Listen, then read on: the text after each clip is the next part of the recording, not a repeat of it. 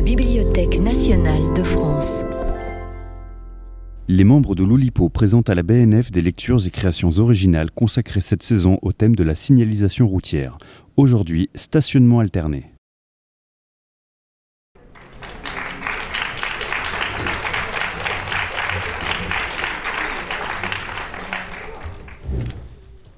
Bien.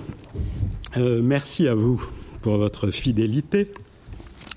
Nous sommes euh, un peu moins nombreux ce soir que nous ne l'étions au mois de février, mais euh, nous sommes là quand même. Olivier Salon, Étienne Lécroard, Paul Fournel et Valérie Baudouin. Et Marcel Benabou. Donc, Comme beaucoup d'entre vous le savent, ce mois de mars 2022 marque le 86e anniversaire de la naissance de Georges Perec, c'était hier, mais aussi le 40e anniversaire de sa disparition, c'était le 3 mars, la semaine dernière. C'est pourquoi je tenais à ce que, d'une manière ou d'une autre, le souvenir de Georges Perec soit évoqué dans notre lecture d'aujourd'hui. Mais il fallait pour cela trouver un moyen d'associer Perec au thème du jour, à savoir stationnement alterné. Une contrainte à laquelle, finalement, il ne m'a pas été trop difficile d'obéir. En effet, après quelques hésitations et divers tâtonnements du côté de tentatives d'épuisement d'un lieu parisien, je me suis opportunément souvenu qu'il y a, dans Espèce d'espace, tout un chapitre consacré à la rue. Un chapitre où, d'une manière ou d'une autre, le difficile problème du stationnement urbain ne pouvait manquer d'être abordé. C'est donc un bout de ce chapitre que j'ai décidé de vous lire ce soir. Donc la rue. L'alignement parallèle de deux séries d'immeubles détermine ce que l'on appelle une rue. La rue est un espace bordé généralement sur ses deux plus longs côtés de maisons. La rue est ce qui sépare les maisons les unes des autres, et aussi ce qui permet d'aller d'une maison à l'autre, soit en longueur, soit en traversant la rue. De plus, la rue est ce qui permet de repérer les maisons. Il existe différents systèmes de repérage. Le plus répandu de nos jours et sous nos climats consiste à donner un nom à la rue et des numéros aux maisons. L'appellation des rues est un sujet extrêmement complexe et souvent même épineux, à propos duquel on pourrait écrire plusieurs volumes. Quant au numérotage, il n'est pas tellement plus simple. Il a été décidé, premièrement, que l'on mettrait des numéros pairs d'un côté et des numéros impairs de l'autre, mais, comme se le demande fort justement un personnage de Raymond Queneau dans le vol d'Icare, 13 bis, est-ce un nombre pair ou un nombre impair?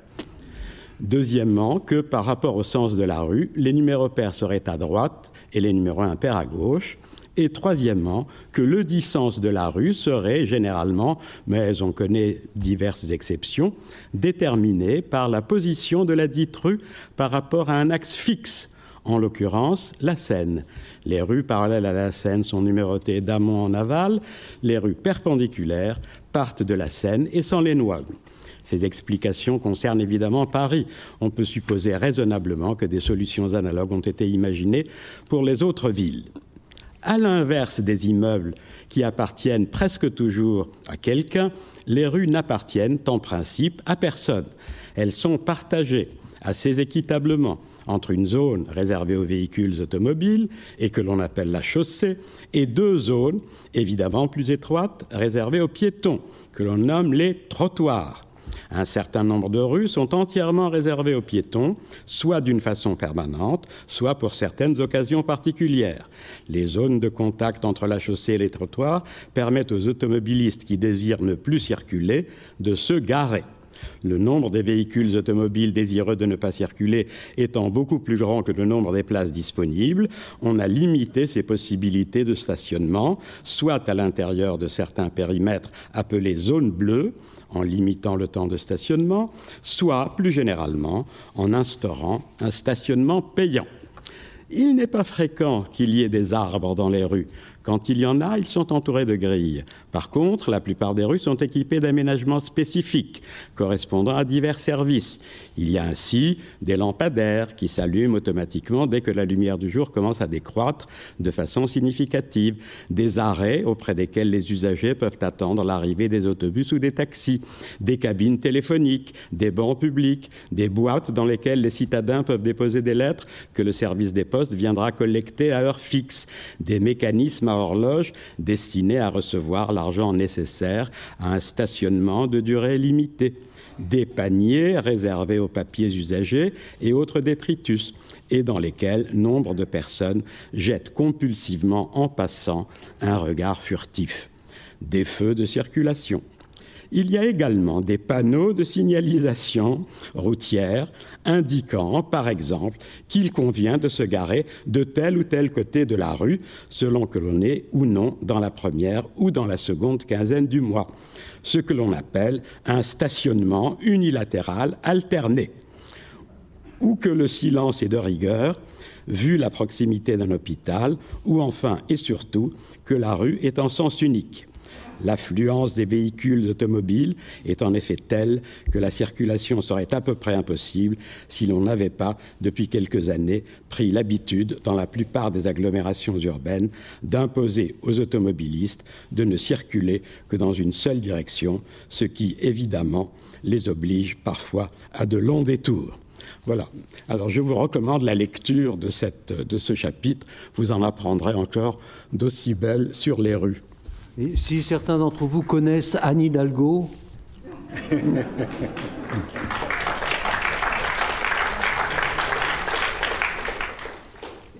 euh, J'ai fait euh, l'exercice du tireur à la ligne avec euh, Jean-Christophe Menu en 1995. L'exercice du tireur à la ligne a été, je pense, initié par les, les membres de l'Oulipo. Et moi, je, donc, je faisais partie à l'époque de Loubapo, le voir de bande dessinée potentielle, et c'est un des premiers exercices qu'on a fait à Loubapo. Alors, le, le, tireur à la ligne, c'est on prend, un, on, prend un, un, texte très court, par exemple de deux phrases, et on le gonfle en étapes successives, en introduisant des phrases entre ces phrases. Voilà. Et on s'est dit que ça pouvait être tout à fait adapté à la bande dessinée, parce que en bande dessinée, on a des cases, donc on a. Vous allez le voir tout de suite. Je vous montre l'exemple. Voilà, nous avons fait. J'ai fait la première histoire en deux cases, donc euh, l'étape A. Euh, l'étape A, donc c'est un, un, un, petit extraterrestre qui arrive chez une dame. Ah mon Dieu, qu'est-ce que c'est que ça? Alors ça, depuis quand tu te fais pousser la moustache? Je donne ces deux cases à Jean-Christophe Menu, qui rajoute une case devant, une case au milieu et une case à la fin. Et donc ça donne, bon ben voilà qu'il neige maintenant. Ah mon Dieu, qu'est-ce que c'est que ça? Bernard, c'est toi? Alors ça, depuis quand tu te fais pousser la moustache? Bof, vaut mieux pas trop le contrarier. Et donc on a continué comme ça l'histoire. Euh, jusqu'à l'étape G. Euh, euh, et alors moi j'ai introduit une, contrainte supplémentaire, c'est que j'ai proposé qu'à tout, toutes les cases de l'étape A, les bulles commencent par la lettre A, et les cases de l'étape B, les bulles commencent par la lettre B, etc. Et donc on a été jusqu'à l'étape G, d'où le titre Grabuge galactique. J'avais calculé à l'époque qu'on a bien fait de s'arrêter à l'étape G, parce que si on avait été jusqu'à l'étape Z, il nous aurait fallu faire un ensemble de 100 663 295 cases, soit à raison d'un travail constant de deux planches de 12 cases par jour, à peu près 22 982 années de travail. Somme beaucoup trop colossale pour nos frêles épaules, sans compter le problème des 50 331 648 cases, dernières cases donc, avec des textes commençant tous par la lettre Z. Donc voilà, on a laissé tomber, on a été jusqu'à G, qui fait un ensemble de 4, enfin, il y a 96 cases de G, donc un ensemble de 191 cases, qu'on a fini en avril 96. Moi, je vais lire le début. Donc, vous, on a eu la, la, A, la B, C. 5 heures déjà, mais qu'est-ce qu'il fiche? Bon, ben voilà qu'il neige maintenant. Cling, clong. Ah, le voilà enfin. Ah, mon Dieu, qu'est-ce que c'est que ça? Ça, par exemple, qui a amené cette horreur ici? Bernard, c'est toi? C'est moi, oui, je te présente Dorbax. Avec son aide, je vais devenir maître du monde. Alors ça, depuis quand tu te fais pousser la moustache? Ça fait partie du plan. Dorbax va dormir ici, et dès demain, nous accomplirons notre dessin. Bof, vaut mieux pas trop le contrarier. Chose à ne pas oublier, réquisitionner un lit plus grand. Donc, j'agrandis le lit, D. Donc je compte sur toi pour, pour que l'apéro soit prêt à 4h30. J'amène un ami. D'accord, Bernard? 5 heures déjà, mais qu'est-ce qu'il fiche? Dès qu'il arrive, je lui dis à quel point j'en ai assez de sa sale trogne. Bon, mais voilà qu'il neige maintenant. De mon temps, quand il neigeait, il n'y avait pas qu'un seul flocon. Cling, clong. Ça y est, le voilà enfin. Dis donc, Bernard, bravo pour la ponctualité, hein Ah mon Dieu, qu'est-ce que c'est que ça?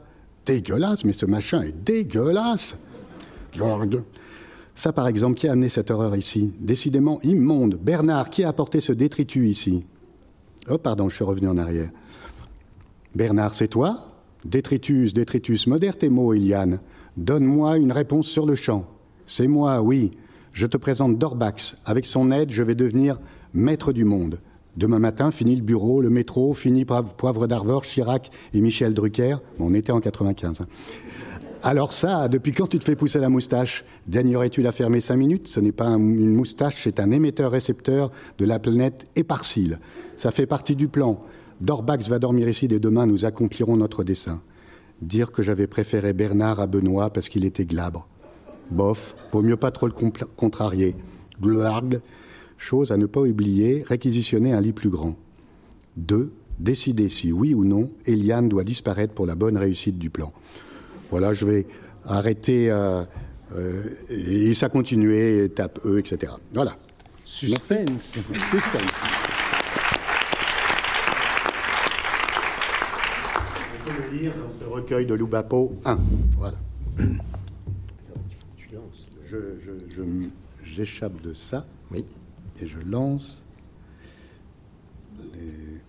les... Alors, pendant ce temps-là, moi, je, je, meuble. C'est-à-dire qu'Eduardo Berti, euh, euh, écrivain argentin euh, qui vit à, Bordeaux, qui est membre de l'Oulipo, a eu l'idée de réexaminer les 100 000 milliards de, de, de poèmes de Raymond Queneau. Bon, il y en a 100 000 milliards, c'est un petit peu long. Là aussi, il faudrait quelques années pour les lire, quelques milliards de milliards de siècles pour les lire. Mais en réalité, il n'y a jamais que 140 vers. Hein. Il, y a, 10 sonnets superposés. Euh, alors, 10 sonnets superposés. Euh, avec 14 vers euh, par sonnet. Et il a eu l'idée d'aller chercher certains des, enfin un parmi euh, les dix premiers vers possibles, possédant telle propriété, un deuxième possédant telle autre propriété. Enfin, voilà, il a choisi d'essayer de les réorganiser. Et pour ce soir, il nous a proposé, à propos de mes, mes hostiches, je pas, enfin, il nous a proposé, euh, puisqu'il ne pouvait pas être là, il nous a proposé la lecture d'un des sonnets qu'il avait composé lui-même, enfin, pris parmi les, les 100 000 milliards. Et c'est Valérie Baudouin qui va le lire et vous le faire découvrir. Le roi de la Pampa retourne sa chemise pour la mettre à sécher aux cornes des taureaux. Sur l'antique bahut, il choisit sa cerise. Il chantait tout de même, oui, mais il chantait faux. L'un et l'autre a raison non la foule. L'un et l'autre a raison, non la foule insoumise. Les gauchos dans la plaine agitaient leurs drapeaux. Le gourmet en salade avale la citise. Lorsque vient le pompier avec ses grandes eaux, l'esprit souffle et ressouffle au-dessus de la botte. Gratter le parchemin deviendra sa marotte. Le chemin vicinal se nourrit de crottins. On regrette à la fin les agresses de bicoque. On transporte et le marbre et des bris et des frocs. Toute chose pourtant doit avoir une fin.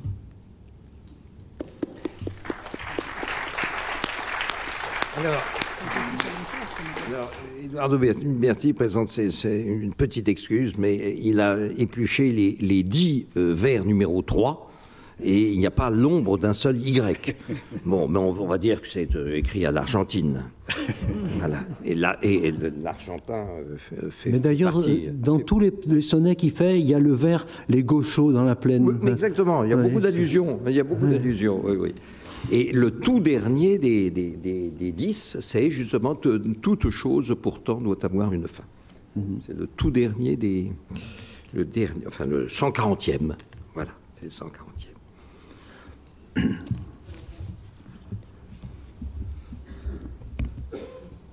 Ah oui, c'est à moi. En 1993, j'ai publié un recueil de poèmes intitulé Toi qui connais du monde.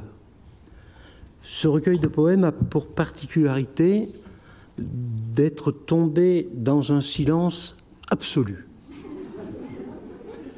J'ai l'habitude de publier des livres, toujours j'ai un petit article ici, une petite émission de radio, un petit coup de télé, un petit truc.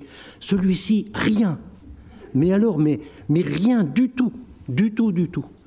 Et euh, pire encore, les critiques ont signé leur forfait collectivement sous la plume de Patrick Kéchichian, parce que le, recueil était sorti au printemps, et au mois de décembre, Patrick Kéchichian a fait dans Le Monde des livres un petit articulé intitulé Les oubliés de l'année. voilà, et il était là, mon recueil. Tu aurais pu avoir été oublié des oubliés de l'année. Oui, aussi. Hmm.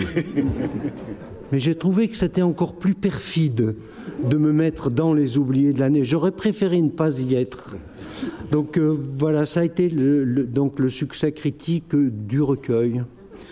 Euh, l'année dernière, j'ai constaté que le Mercure de France, qu'il avait publié, sous l'impulsion de Jacques Rédaille du comité de Gallimard, puisque c'est Isabelle Gallimard qui dirige le Mercure, euh, j'ai remarqué qu'il n'était plus au catalogue des éditions du Mercure de France, ce qui m'a paru normal. Je me demandais même pourquoi ça n'était pas arrivé avant, parce que j'avais reçu un relevé de vente. Donc je savais. Et il savait aussi. Et donc, euh, voilà. Alors, euh, comme euh, j'ai repris les droits, j'ai mis deux ou trois poèmes l'année dernière sur Facebook, comme ça. Et Élise Bétrémieux, des éditions Les Venterniers, dans le Nord, pour qui nous avions fait un Je me souviens de Georges Perec, Élise mieux m'écrit et me dit je ferai bien, je publierai bien quelques-uns de ces poèmes qui me plaisent beaucoup. Alors je dis bah vas-y et, je lui envoie donc le recueil parce qu'elle ne l'avait pas. Elle lit le recueil, elle me dit ah ben non mais tout est bien, je prends tout. Et donc la semaine prochaine, ce recueil va reparaître. C'est inouï, hein? Rendez-vous compte que la critique française de poésie a une deuxième chance. J'espère que cette fois-ci, ils vont pas me rater.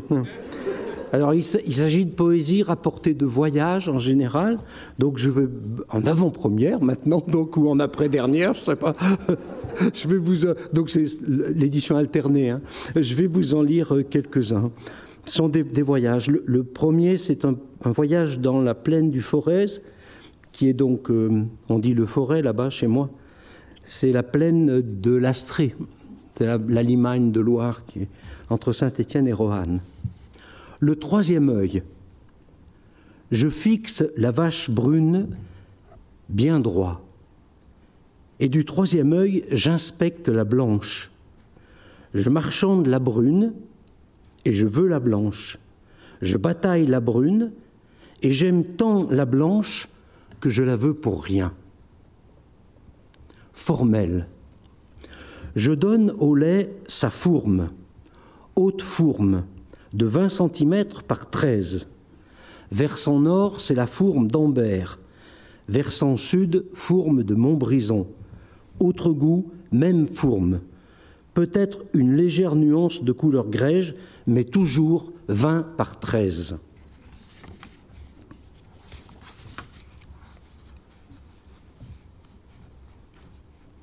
Je tiens. Je tiens le silence et le bruit de la terre. Je tiens la couleur verte, la jamais pareille, la couleur des yeux de la terre, la couleur de sa colère et de sa paix. Je tiens le secret de la couleuvre verte. Je tiens le lézard par la queue.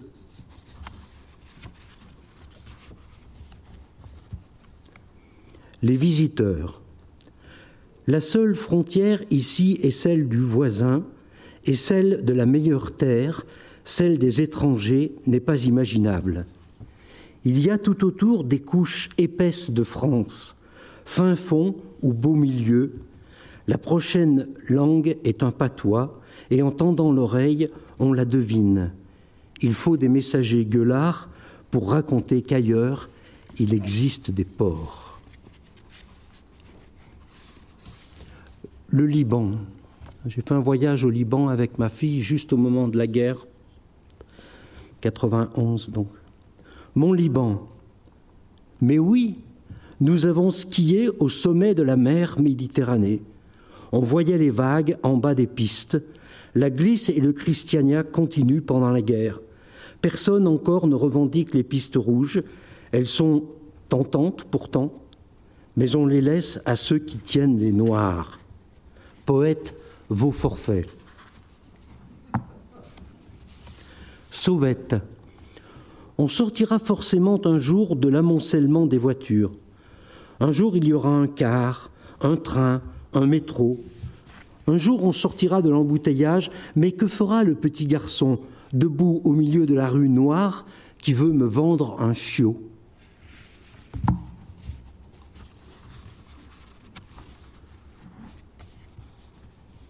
Le territoire des ombres. Dans l'hôtel Palmyra, à l'ombre d'une coupure de courant, je mange des cerises en confiture mêlées à du fromage blanc. La feuille de pain grillé craque dans le silence et le dossier noirci des fauteuils brille dans le presque noir. Jeanne Moreau venait ici s'asseoir autrefois, et Renaud et Barrault et Miles Davis un soir. Regardez comme il hante.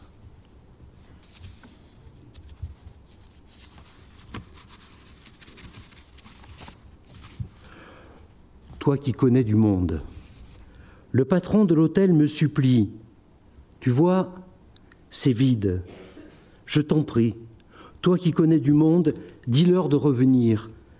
Dis-le à Madeleine, dis-le à Jean-Louis, dis-le à Miles Davis. À Miles Davis, surtout, dis-lui de revenir, toi qui connais du monde. La petite fille dans le coin noir. Les maisons qui ne sont pas complètement abattues ont au moins la grêle. La grêle est-elle finie Quand on les regarde, avec leurs dos de maisons courbés, avec leurs trous inachevés partout sur les façades, on se le demande.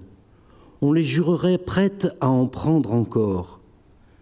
Des hommes se sont glissés à l'intérieur, ils font sécher du linge dans le noir, ils poussent leurs enfants dans les coins où le vent dort, ils attendent la grêle qui ne devrait plus tarder.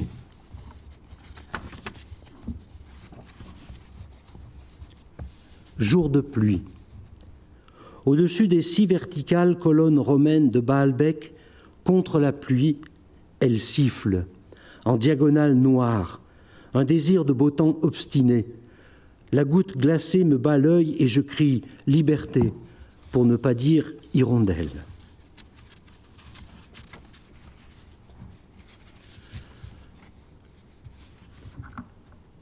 Le dernier, on fera d'autres après, mais le galop du cheval. Je voyage surtout à cinq vitesses, celle du pas que je réserve aux villes et à leurs alentours, celle de la bicyclette que je réserve à tout puisqu'elle est ma juste vitesse de mon œil, celle de mon auto, dans quoi je ne voyage guère, celle des grands trains de jour, leur vitesse de nuit m'exaspère, et celle des avions, qui m'est si familière et qui fabriquent des heures en caoutchouc, qu'on étire, on resserre, mal inventé pour lire, mal inventé pour écrire, mal faite pour manger, mal conçu pour rêver, idéal pour voyager.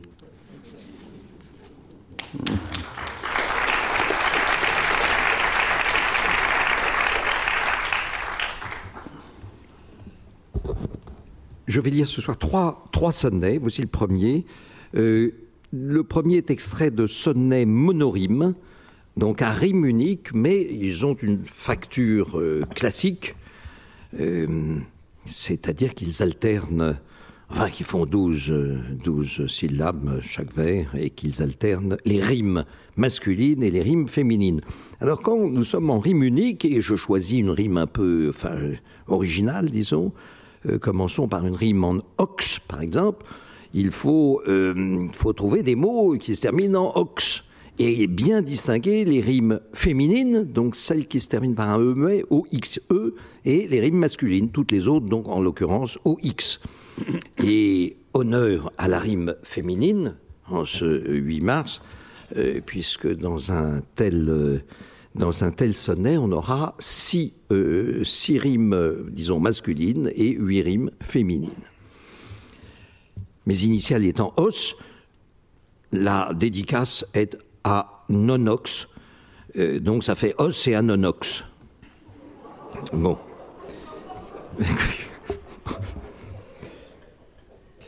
Dans l'éparpillement de la vétille box, pêle-mêle des fonds, étrange paradoxe, la vaine panoplie et l'absurde équinoxe sur une table de dissection en inox paradigme immobile en l'effet du botox, la victime s'attend au pic du stomox, cruel, bombination de la mouche orthodoxe, au carcan bombé noir qui déjoue le flytox. Dans la joute du dire au beau reflet de boxe, pleinement ses vertus aristes contre dox, hors du cadre mêlant la vitesse et le fox. Mais au nœud qui devait les unir, nul ptox, vaine machination amas hétérodoxe que vantera l'atout en matière d'intox.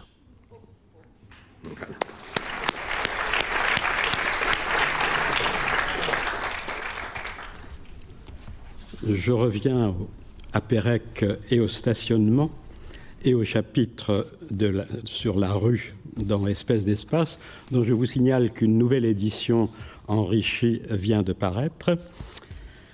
Et je prends donc un nouveau, un nouveau passage. Déchiffrer un morceau de ville, en déduire des évidences, la hantise de la propriété, par exemple décrire le nombre des opérations auxquelles se livre le conducteur d'un véhicule automobile lorsqu'il se gare à seule fin d'aller faire l'emplette de 100 grammes de pâte de fruits. Deux points. Se garer au moyen d'un certain nombre de manœuvres qui ne sont pas euh, détaillées ici, c'est dommage. Couper le contact, retirer la clé, déclenchant ainsi un premier dispositif antivol. S'extirper du véhicule, relever la glace de la portière avant gauche, la verrouiller, vérifier que la portière arrière est verrouillée, sinon l'ouvrir, relever la poignée de l'intérieur, claquer la portière, vérifier qu'elle est effectivement verrouillée. Faire le tour de la voiture, le cas échéant, vérifier que le coffre est bien fermé à clé. Vérifier que la portière arrière droite est verrouillée. Sinon, recommencer l'ensemble des opérations déjà effectuées sur la portière arrière gauche. Relever la glace de la portière avant droite. Fermer la portière avant droite. La verrouiller. Et enfin, jeter, avant de s'éloigner, un regard circulaire comme pour s'assurer que la voiture est encore là et que nul ne viendra vous la prendre. Voilà.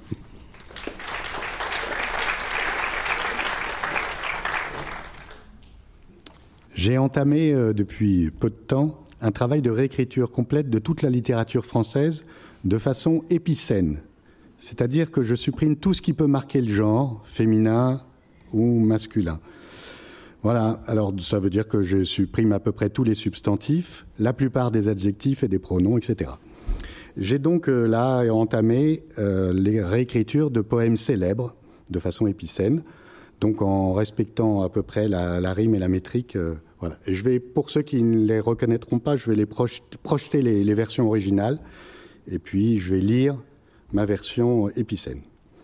Ce que je rêve familièrement, vous pouvez deviner ce que c'est? Ah, il se met en deux. Ben, alors vous avez les deux. Ben, excusez-moi, ça ne devait pas être comme ça, mais ça l'a fait comme ça. Mon rêve familier de Paul Verlaine. Évidemment, je ne peux pas faire mon, ni rêve, ni familier, familière, donc je l'élimine. Ce que je rêve familièrement. Je rêve ainsi souvent, c'est étrange et intime.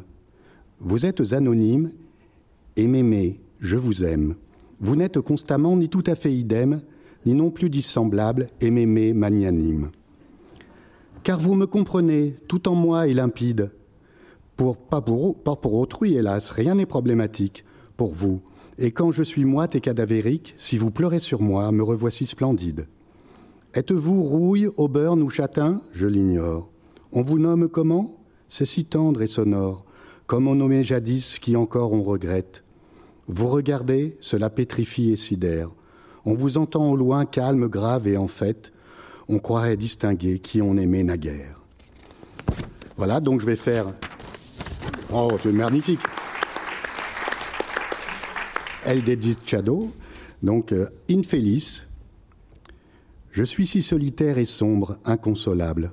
Je règne à Poitiers sur plus rien de magnifique. Là-haut, rien ne me guide et je chante minable, radieusement opaque, étant mélancolique.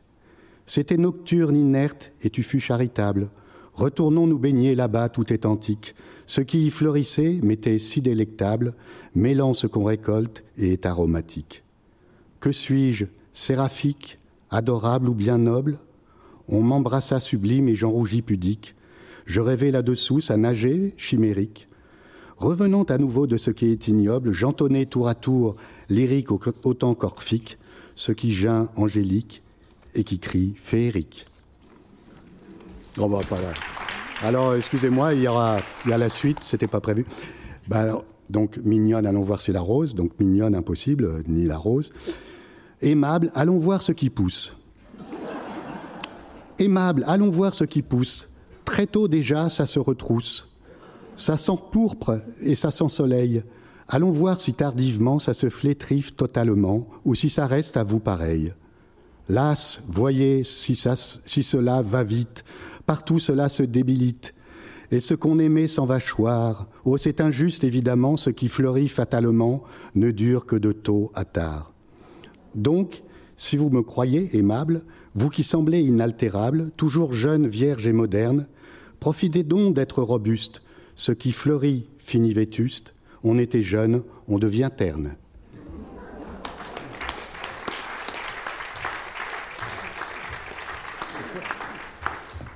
Bah, et le dernier Ah non, non, je vous les aurai tout à l'heure. Ah bon Oh d'accord, d'accord. Alors je continue pour que vous compreniez pourquoi tout cela est tombé dans un si grand silence. Au moins deux montres. Être loin, c'est me lever quand tu te couches. C'est vivre un autre jour. C'est savoir que tu as fini quand je commence. C'est deviner ta nuit dans mon plein jour. Être loin, c'est être à l'endroit même où la pensée de toi me fait dormir debout. Quelque chose noir voilà que la peur me gagne en mon voyage. Voici que soudain quelque chose noir se pose sur moi. Une mouette sur ma tête, à ma cheville un boa. Je cherche le prochain avion, la prochaine heure. Rentrer à pied, pourquoi pas? Ce ne serait que l'autre bout du monde. Je suis immobile et je m'enfonce dans le sol noir, devenu soudain mou, pardon, excusez-moi, devenu soudain mou, c'est la peur profonde du voyage, ou la peur de la fin du voyage, ou la peur d'être là, ou la peur.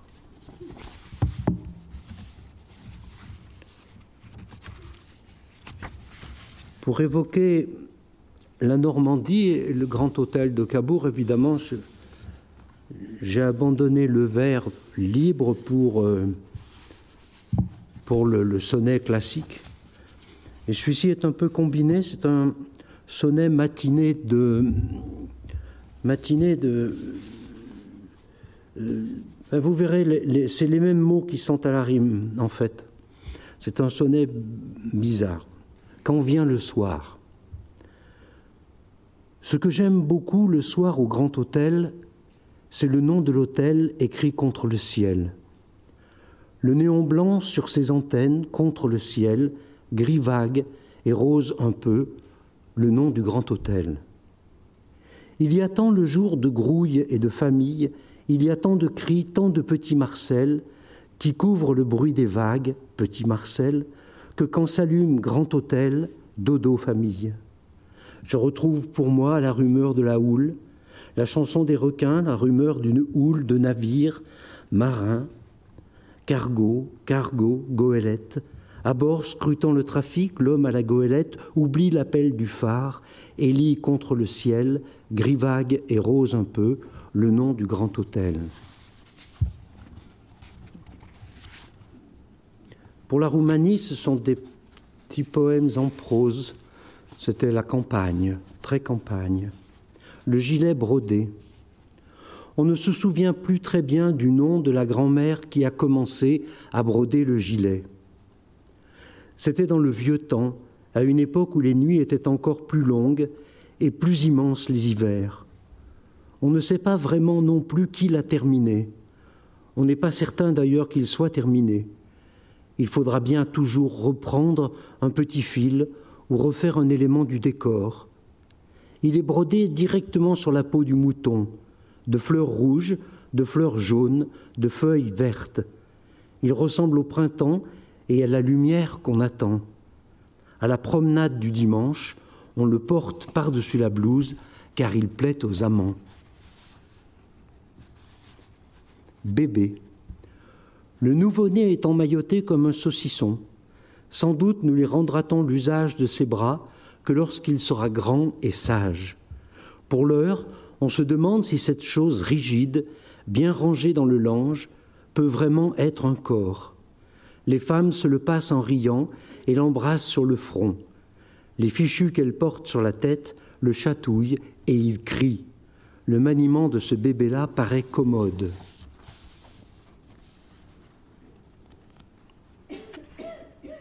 Alors maintenant, on saute un peu hein, en voyage, on continue à voyager et on va, on va arriver à San Francisco sur Haight Street. Ils me font peur et je les enjambe. Ils me font peur avec leurs clous plantés dans la figure. Faut-il se haïr?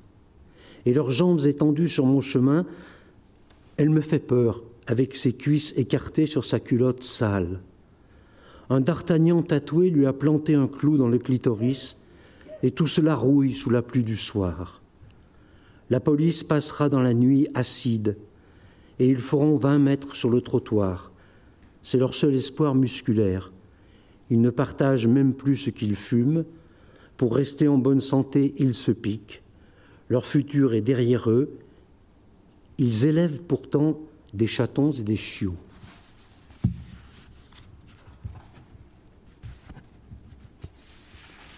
Hépatite. Monsieur Ginsberg a lu ses poèmes de révolte à sept heures justes. Comme il était dévasté et jaune, au dehors et au dedans, il a fait jouer le CD à sa place. Le CD de sa voix à la place de sa voix, le CD de révolte à la place de sa révolte et sa tête jaune disait oui au CD de révolte. Monsieur Ginsberg est fatigué. Ne serrez pas trop près. Monsieur Ginsberg a lu un bout du poème de révolte à sept heures justes, et sa voix jaune s'est arrêtée. Il a signé de sa main jaune et ses yeux regardaient les lettres. Les noms des clients n'étaient pas dans le CD. Il a signé son, son nom et a laissé jouer le CD. Sa main a trop tremblé. Alors on l'a raccompagné finir la mort qu'il avait commencée. C'était l'avant-veille de sa mort. Suzanne. Il m'explique qu'il a fait plein de travail, qu'il a servi chez Burger King, qu'il a fait des travaux dans l'appart de Suzanne qui en avait bien besoin et qu'elle l'a mis dehors, qu'il a livré des pizzas et quitté le soir où c'est Suzanne qui en commandait une. Il ne pouvait pas la voir. Pompiste, il me dit aussi, et il prend le petit sur son genou. Et comme il est immense, le petit est très petit. Tu n'aurais pas un travail, toi, un travail pour moi? Je sais que tu as un travail pour toi. Il rit blanc et le petit tremble sur le genou. Je voudrais un abri aussi pour cette nuit, à cause du bras cassé et du petit. Je sais tout faire avec les mains et les dents. Donne-moi un travail, et tu verras le travail. Il rit. Il me faut un abri aussi pour la nuit, pour le petit. Demain, on retournera à LA. Il fait trop froid à SF, surtout la nuit. On est venu pour Suzanne, pour qu'elle voie le petit. J'en ai tellement fait des travails que je peux presque tout faire avant de partir, mais ce soir.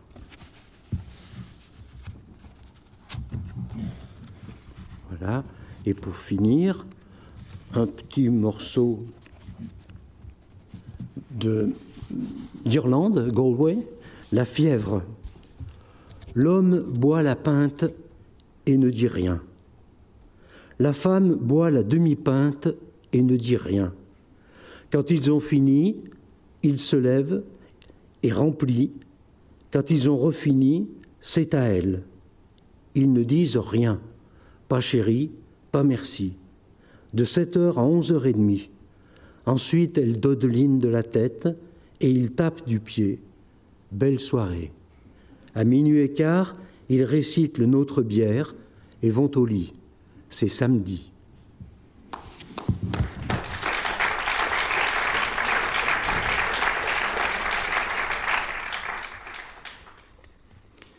Cette année-là, la ville de Lorient avait euh, invité euh, Loulipo pour plusieurs manifestations pendant peut-être presque un mois, euh, dont les manifestations de lecture, de théâtre, mais également les quelques restaurants avaient joué le jeu qui proposaient des formules ou cuipiennes de l'ouvroir de cuisine potentielle. Par exemple des menus monochromes, c'est un, grand classique, ou c'est de la tarte à la crème, si j'ose dire, des menus. Et, euh, mais, mais, mais on peut faire aussi d'autres choses, un menu en forme de, de, morale élémentaire, formé uniquement de nom suivi d'un adjectif. Voilà. Bon, et puis il y avait un aliment qui avait été mis à l'honneur, c'était le sarrasin, c'était imposé. Donc euh, j'avais écrit un poème sur le sarrasin censé euh, servir, enfin je ne sais plus, figurer sur les sous-bocs ou bon. Avez-vous donc jamais goûté le sarrasin, cet ingrédient qu'on use ici dans la cuisine, après qu'il a mûri sous l'œil de Mélusine, tout près de l'Orient et dans le Limousin? Ou dans le Limousin, pardon. Savamment surveillé par un dur argousin, une fois recueilli, il vient en limousine à grand renfort pressé d'explosions de benzine afin d'être placé dans tout bon magasin. On en fait très grand cas dans chaque magazine et chacun voit tout bas comment fait sa cousine. Mais ne vous trompez pas, ce n'est pas du raisin. Allons, osez, lorgnez sur l'assiette voisine d'où vient cette douceur amère de résine. Quant à moi, il me rend complètement zinzin. Voilà. Monorime, monorime 6 euh, rimes en zin masculine et 8 rimes en féminine. Euh, Cantatrix Sopranica est une parodie de l'article scientifique écrite par Georges Perec dans les années 70. Ce texte est de plus en plus d'actualité, tant l'écriture scientifique s'est standardisée, normalisée ces dernières années. On peut même dire qu'aujourd'hui, tous les articles scientifiques, ou au moins une grande partie des articles scientifiques, sont des parodies de Cantatrix Sopranica de Georges Perec. Alors, tous les doctorants et chercheurs devraient connaître ce texte, et quand j'ai indiqué à Olivier Salon que je lirais ce texte, j'étais intimement persuadée qu'il était écrit en français. Et je suis rentrée à Paris hier soir très tard, j'ai repris le livre et j'ai vu que c'était en anglais et je me suis dit c'est pas possible que je vous inflige une lecture d'un texte en anglais. Il était trop tard pour que j'appelle Marcel Benabou qui m'aurait transmis une version en français du texte. Et donc, euh, le seul recours que j'ai eu, enfin ma seule solution a été d'interroger Deep L, notre traducteur favori, qui finalement se débrouille pas si mal sur un article comme celui de Georges Perec. Alors, je ne vais pas vous lire tout le texte parce qu'il est malheureusement trop long, comme tous les articles scientifiques qui sont très souvent très ennuyeux. Et je vais juste vous lire l'introduction qui assemble deux parties essentielles d'un article scientifique, à savoir l'état de l'art et la problématique. Comme observé, ah oui, avant de, lire le début de l'article, je vous livre le résumé en français de l'article produit par Georges Perec et non pas par un traducteur automatique, qui est le suivant. Démonstration expérimentale d'une organisation tomatotopique chez la cantatrice. L'auteur étude les fois que le lancement de la tomate, il provoquit la réaction yélante chez la chantatrice et démontre que divers plusieurs aires de la cervelle, elles étaient impliquées dans la réponse, en particulier le trajet légumier, les nucléi thalameux et le fissure musicien de l'hémisphère nord. Alors j'en viens maintenant à l'article, traduit par Dippel. Donc, comme observé au début du siècle par Marx et Spencer 1899, qui ont été les premiers à nommer la réaction hurlante, les effets trialisants du lancer de tomates sur les sopranos ont été largement décrits. Bien que de nombreuses études comportementales Zigepus 1931, Roux et Combalusier 1932, sinon, sinon Sinon et al., 1948. Les études aussi comportementales, dans les études pathologiques 1 et 2, 1960. Les études comparatives, Caribessila, 1973. Et les études de suivi, comme Elsevier, 1974. Toutes ces études ont permis une description précieuse de ces réponses typiques les données neuroanatomiques ainsi que neurophysiologiques sont, malgré leur nombre, étonnamment déroutantes.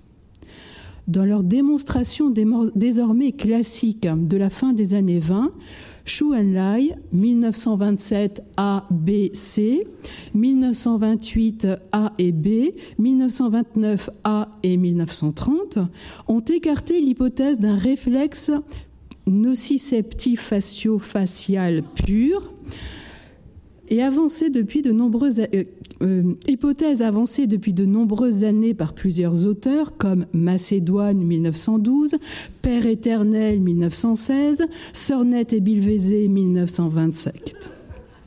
Depuis lors, de nombreuses observations ont été faites qui ont tenté de déchiffrer l'énigme de l'enchevêtrement des aspects afférents et ou efférents du de la réaction hurlante et ont conduit à l'implication plutôt chaotique d'innombrables structures d'innombrables structures et voix.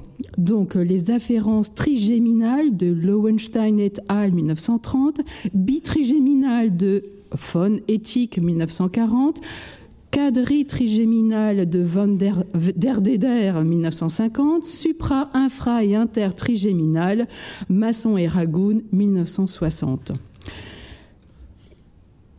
Euh, ont été ah, ah, ah, ont été vrais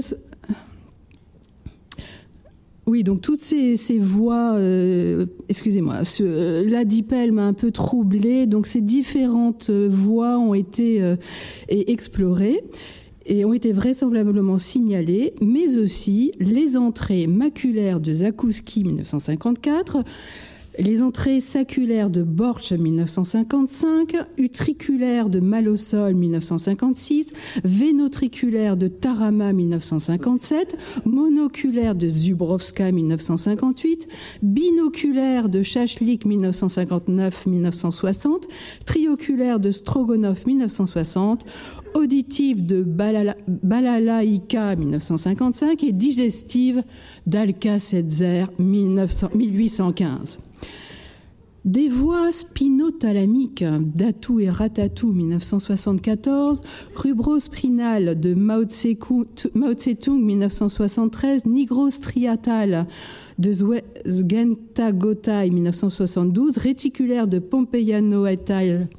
1973, hypothalamique de Hubel et Wiesel 1970, mésolimbique, etc., etc., ont été vainement recherchés pour tenter d'expliquer l'organisation de la réaction hurlante et presque chaque partie des voies somesthésiques Pericoloso Sporgesi 1973, motrice Ford 1930, commissurale Gordon et Bogen 1974 et associatif Einstein et al. 1974 ont, été, oui, euh, ont été, euh, ont été euh, considérés responsables de la construction progressive de la réaction, bien que jusqu'à présent aucune démonstration décisive de l'entrée et de la sortie de la programmation de la réaction hurlante n'ait été avancée de manière convaincante. Des observations récentes de Unsofort, etc., soulignant que plus vous jetez de tomates sur les sopranos, plus elles crient, et des études comparatives traitant de la réaction de halètement Otis et Pifre 1964, de Hockey, Carpentier, Ed Fialip, etc., etc., donc euh, toutes ces, euh, ces, réactions provoquées par la tomate, mais aussi par les choux, les pommes, les tartes à la crème, les chaussures, le lancer d'enclume, Harvard et Merci 1973, ont conduit à l'hypothèse constante d'une organisation en rétroaction positive de la réaction hurlante, basée sur une interdiction quadristable semi-linéaire de sous-réseaux neuronaux fonctionnant en désordre. Belote et al. 1974. Bien que cette hypothèse semble plutôt séduisante, elle manque de fondement anatomique et physiologique et nous décidons donc d'explorer, dans cet article, de manière systématique l'organisation interne incrémentale ou décrémentale de la réaction hurlante permettant un modèle anatomique provisoire. Vient ensuite le développement avec la section matériel et méthode, préparation, stimulation, enregistrement, histologie, la section résultats et la section discussion comme dans tous les articles qu'on trouve aujourd'hui. Et enfin, les remerciements. Les remerciements très très vite. Euh, ce travail a été soutenu par les subventions du syndicat régional des producteurs de fruits et légumes, de l'Association française des amateurs d'art lyrique et de la Fédération internationale des dactylo-bibliographes. L'auteur remercie les critiques utiles ainsi que l'assistance habile de X, Y et Z. Voilà.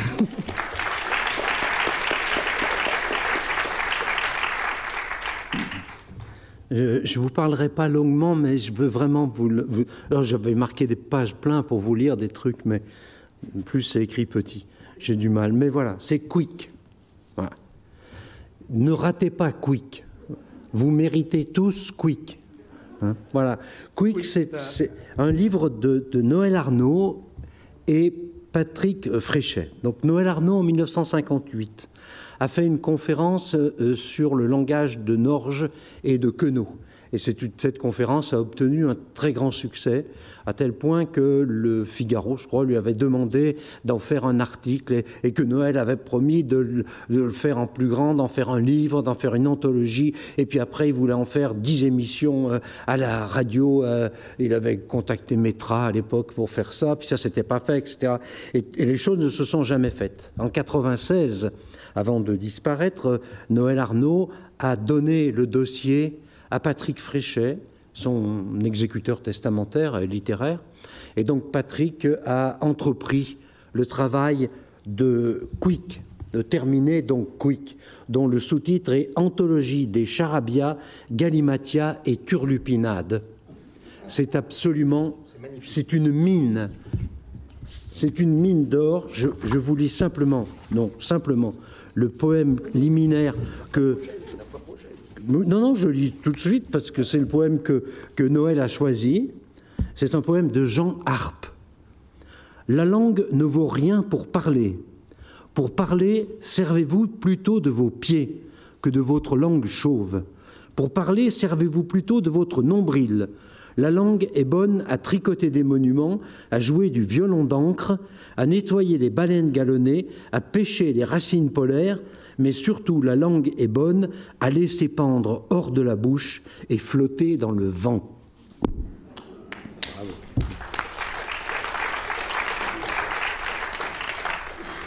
J'ai écrit aussi des chansons épicènes, donc vous allez pouvoir les chanter avec moi. C'est pas, pas compliqué, j'en ai fait des très simples. À cette Claude. À cette Claude, à cette Claude, dormez-vous. Ça marche Dormez-vous. Sonnez, c'est bientôt. Sonnez, c'est bientôt. Ding, ding, dong. Ding, ding, dong. On en fait une autre Sa nuit, c'est lunaire. Vous devinez? Oui, au clair de la lune. Alors, il faut que je le retrouve au clair de la lune. Salut, c'est lunaire, camarade Camille. Donne ce qui est nécessaire pour écrire tranquille. J'y vois rien du tout, ça ne s'allume plus. Ouvre-moi et zou, ah je n'en puis plus. Sa nuit c'est lunaire, je l'entendis dire. J'en ai rien à faire, j'aimerais dormir.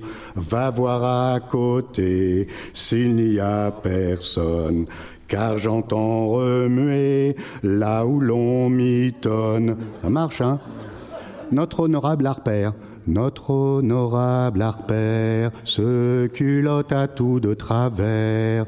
L'immense Alexis lui dit Vous voici, culotté, peu cher tout devant, derrière. Harper lui dit Banco, reculotons-nous illico. Une dernière, allez. Harper et son, c'est Épicène, semble-t-il. Ça vient de Marseille. Vous le reconnaissez? Allons enfants patriotiques, car aujourd'hui c'est légendaire. Contre nous voici tyranniques, des qui sont vraiment sanguinaires, des qui sont vraiment sanguinaires. Entendez-vous ici partout, ça mugit, sadique et féroce, ça vient égorger contre nous, qui on épousa et nos gosses. Armons-nous ces civiques, rangeons-nous patrouillons, marchons, marchons, saignons, purgeons, ici bas brevons. Voilà.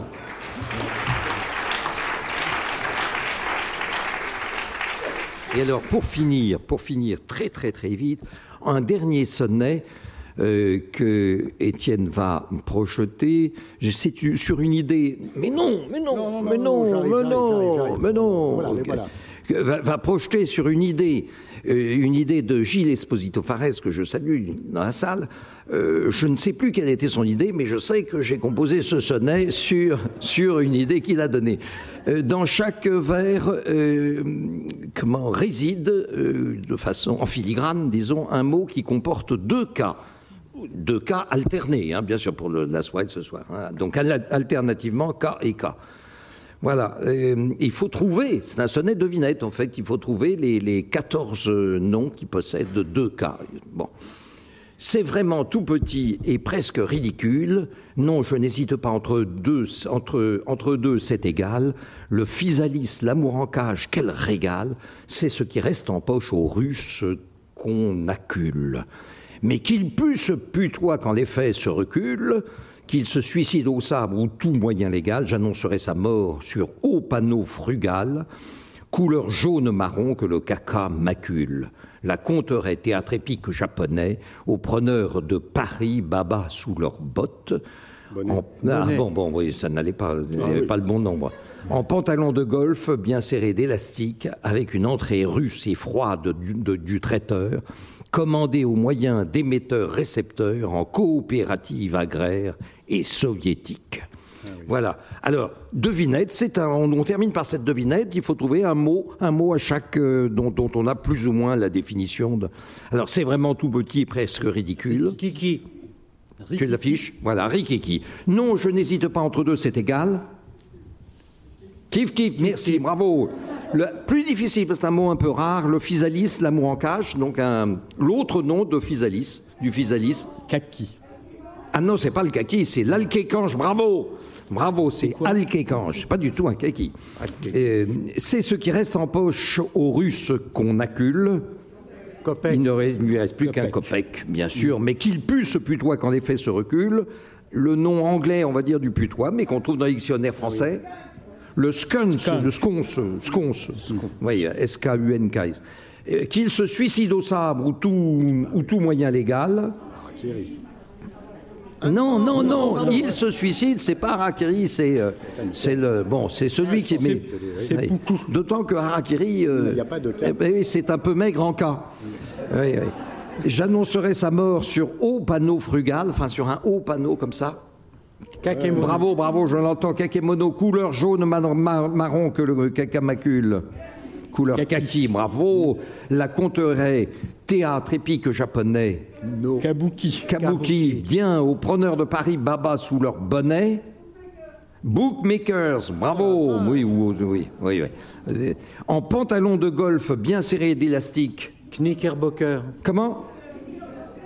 Non, mais la première moitié suffit, en knickers. Ils sont en knickers. Bah, Avec une entrée russe et froide du traiteur, je crois que Valérie. Zakouski, ça a été déjà prononcé. C'était, vous voyez comme tout a été habilement amené. Euh, Valérie Baudouin l'a cité tout à l'heure. Le Zakouski, il, il, revient, il est resservi de nouveau, commandé au moyen, au moyen d'émetteurs-récepteurs Tokiwoki, en coopérative agraire et soviétique. Le Kolkhoz. Le Kolkhoz. C'est ainsi que nous euh, terminons la lecture.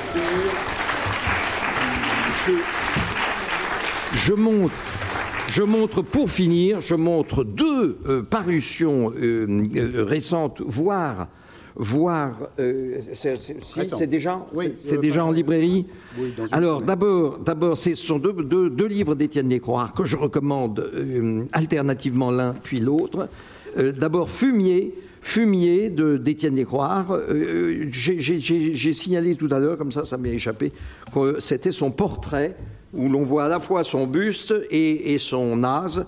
Donc c'est le portrait d'Étienne Descroix en étron. En étron, parce que tout, tout est autour de, ça. Hein. Euh, voilà.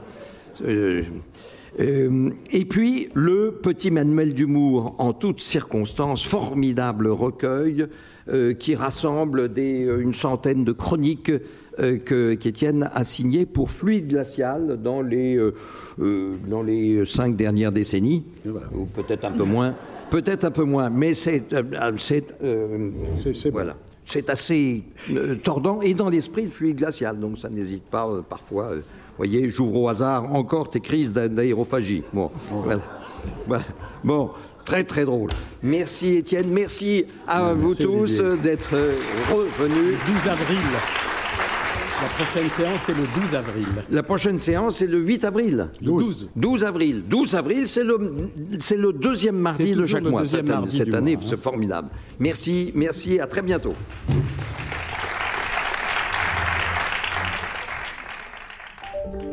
Vous venez d'écouter un podcast de la Bibliothèque nationale de France. Retrouvez les conférences, rencontres et créations de la BNF sur toutes les plateformes de podcast ainsi que sur le site bnf.fr.